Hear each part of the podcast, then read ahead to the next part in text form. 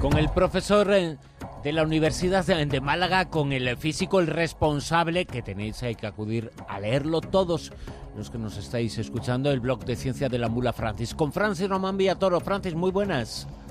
Buenas noches, Bruno, ¿qué tal? Un experimento que se ha conocido esta semana a mí me parece verdaderamente interesante. Es polémico como todos aquellos experimentos relacionados con la psicología social. Seguramente polémico porque nos dice mucho sobre nuestro comportamiento ante las cosas, ante determinados hechos. No hay que asustarse, simplemente hay que conocerse, pero a veces eh, nos conocemos y la única forma de eh, negar la realidad eh, pues es no mirarla, pero hay que mirarla y hay que saber que, por ejemplo, seguir órdenes, que eso es lo que ha descubierto ese experimento, nos hace menos responsables de nuestros actos o nos creemos menos eh, responsables. Este experimento es heredero también eh, de otros que se produjeron y que se llevaron a cabo en años eh, anteriores que llegaron a partir de la investigación sobre el genocidio, la investigación sobre el nazismo en los tribunales por genocidio. Muchos de esos criminales de guerra decían que nosotros solamente seguíamos órdenes. Bueno, pues la psicología social tiene algo que decir al respecto. Sí, el psicólogo estadounidense Stanley Milgram de la Universidad Yale ya demostró en una serie de experimentos que llevó a cabo durante la década de 1960 que todos podemos realizar actos que consideramos inmorales bajo la coacción de una autoridad. La idea de su estudio se le ocurrió tras escuchar las palabras de Adolf Eichmann, que fue teniente coronel de las SS y que fue responsable en el gobierno nazi de la aniquilación de los judíos. Ante el tribunal que le juzgó por genocidio en Jerusalén, dijo que él solo obedecía órdenes, que él solo era un funcionario que había hecho la labor que le habían asignado. Milgram, este psicólogo estadounidense, decidió estudiar si las personas normales nos podemos convertir en personas irresponsables, no responsables de nuestros actos, bajo las órdenes de una autoridad. Diseñó un experimento para que voluntarios le provocaran descargas eléctricas a una persona que estaba en otra habitación. Conforme el voltaje iba creciendo, los actores que estaban en la otra habitación fingían recibir descargas eléctricas y daban señales de sufrir mucho dolor. Suplicaban que el experimento parase, pero el director del experimento les pedía a estos voluntarios que continuasen dando descargas eléctricas para que se desarrollara correctamente el experimento.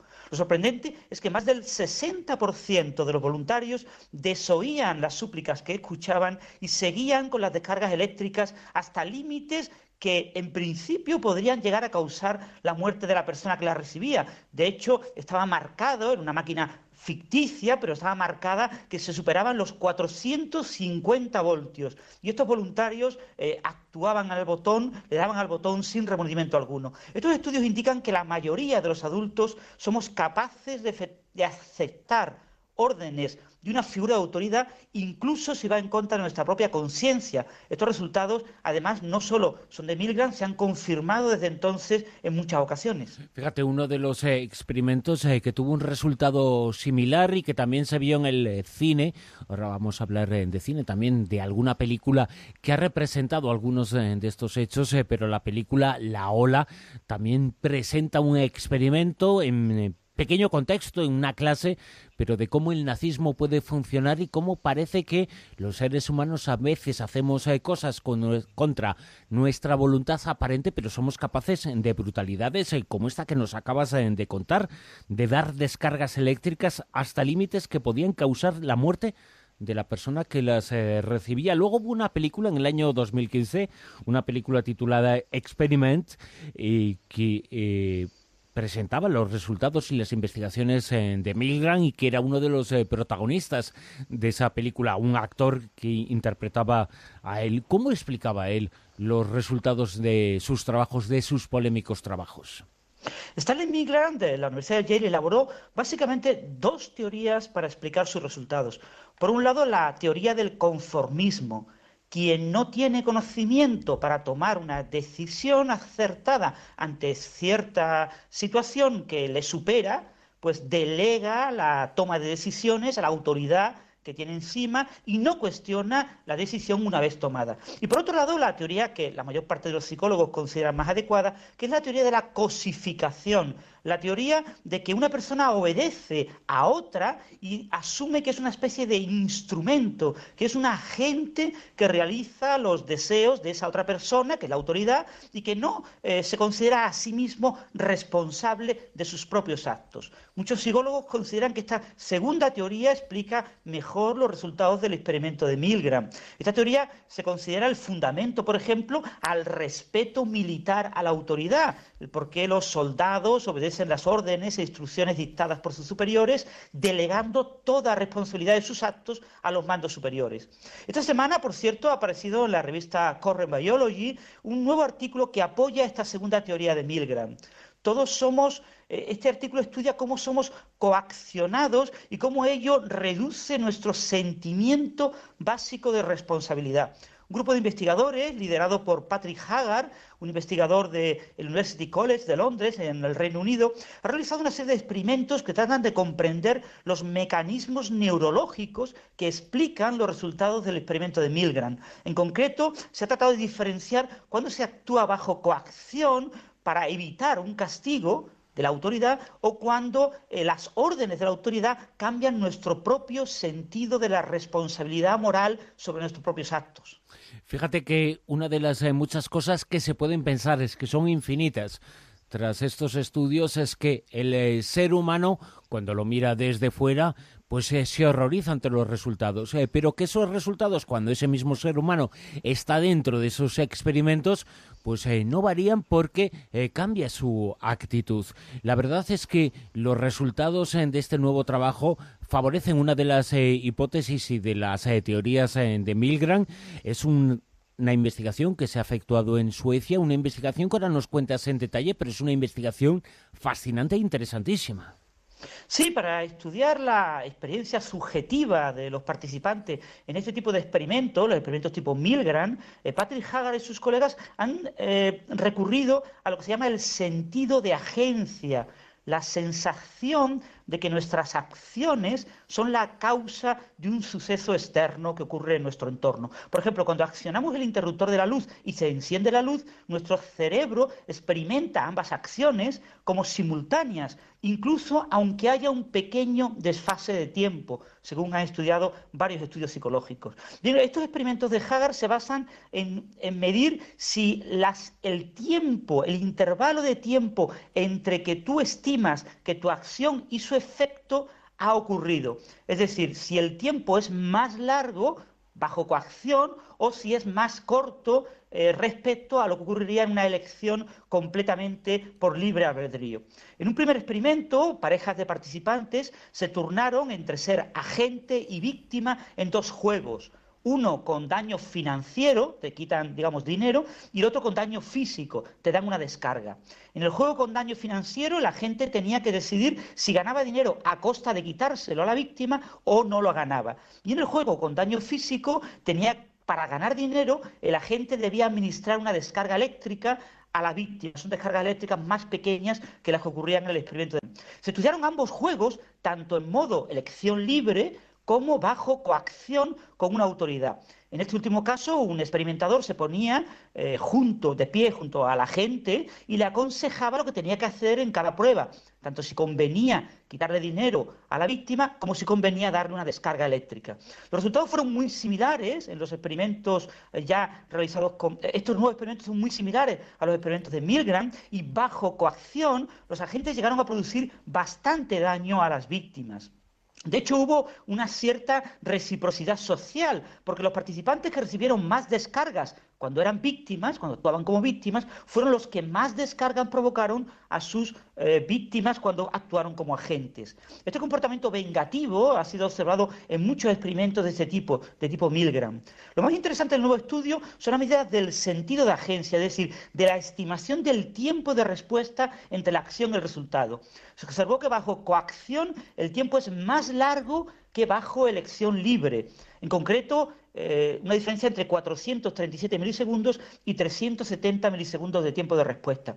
Estos intervalos son más cortos cuando el daño es económico que físico, pero la diferencia no es significativa. También se ha investigado la actividad cerebral durante este experimento utilizando electroencefalogramas. La señal que se observa en estos electroencefalogramas es más intensa cuando los participantes eligen sus acciones de manera libre que cuando están bajo coacción. Todo eso se interpreta como que hay una mayor sensación de responsabilidad cuando se realiza un acto por voluntad propia que cuando se lleva a cabo por las órdenes externas de una autoridad.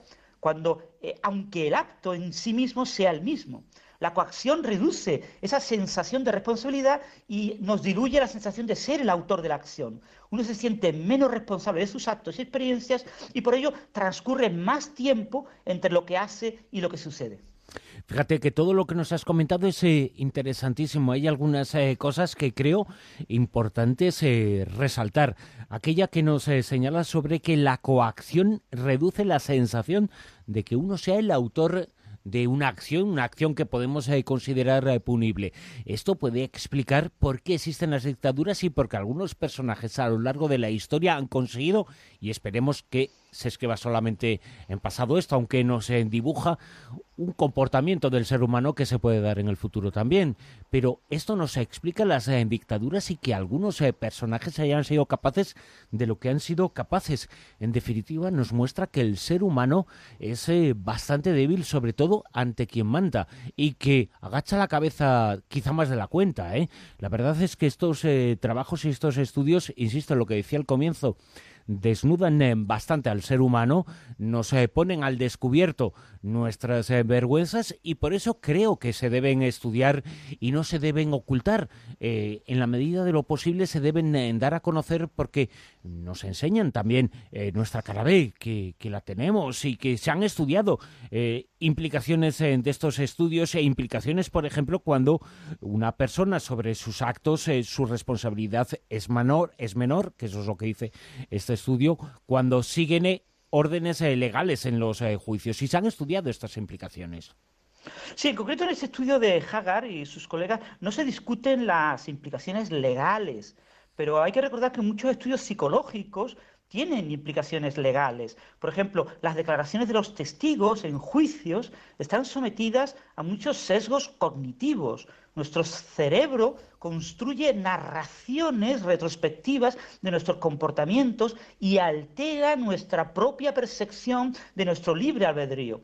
Por ejemplo, un, famoso eh, ejemplo es lo que se llama la ilusión de la introspección, el proceso por el cual inventamos una explicación para las decisiones que no sabemos cómo hemos tomado en detalle. Un famoso experimento fue realizado en el año 2005 por unos psicólogos, eh, Peter Johansson y Lars Hall, de la Universidad de Lund en Suecia, que mostraron a una serie de parejas eh, fotografías de caras de personas para que escogieran cuál les parecía la más atractiva.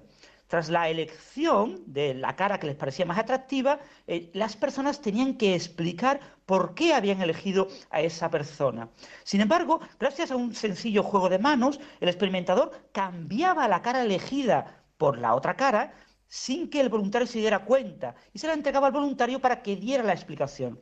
Más del 70% de los voluntarios no se daba cuenta del engaño y se inventaba una explicación, unos motivos por los cuales había elegido dicha cara. Por ejemplo, podía decir que elegía esta cara porque le gustaban las personas con gafas, tras haber elegido en principio, antes de que le hicieran el truco, la foto de la cara sin gafas. Más aún, tras la prueba, más del 84% de los voluntarios que fueron engañados afirmaban con toda seguridad que hubieran detectado el engaño, que no eh, habían tenido conciencia de que les hubieran engañado de esa manera. Esta ceguera de la elección es uno de los muchos sesgos cognitivos que tenemos los humanos que modifican nuestros recuerdos, nuestras creencias, nuestros valores morales. Las implicaciones sociales y legales de este tipo de estudios psicológicos son importantes. Muchos jueces y fiscales deberían de tener presente este tipo de estudios psicológicos y neurocognitivos. El vínculo entre el derecho y la neurociencia cognitiva cada día es más importante y en un futuro seguramente ayudará a aplicar de una manera más justa todas las leyes. Y sobre todo nos ayudará a conocernos eh, mejor este tipo de estudios. Eh, por ejemplo, pueden explicar, lo digo yo, eh, pero pueden explicar por qué se vota a los corruptos y a los condenados. Esto lo puede explicar este tipo de trabajos. Por lo menos nos marca un contexto para, para eso. La verdad es que son interesantísimos estos eh, trabajos. Tenemos que seguir hablando sobre ellos porque la verdad es que eh, nos ponen sobre la mesa y delante de nosotros mismos cosas sobre nosotros mismos que no queremos escuchar, pero que están ahí. Y la ciencia está para descubrirnoslas y enseñárnosla, pero sobre todo para que aprendamos de ellas. Eh, Francis Román Villatoro, muchísimas gracias. Un placer, Bruno.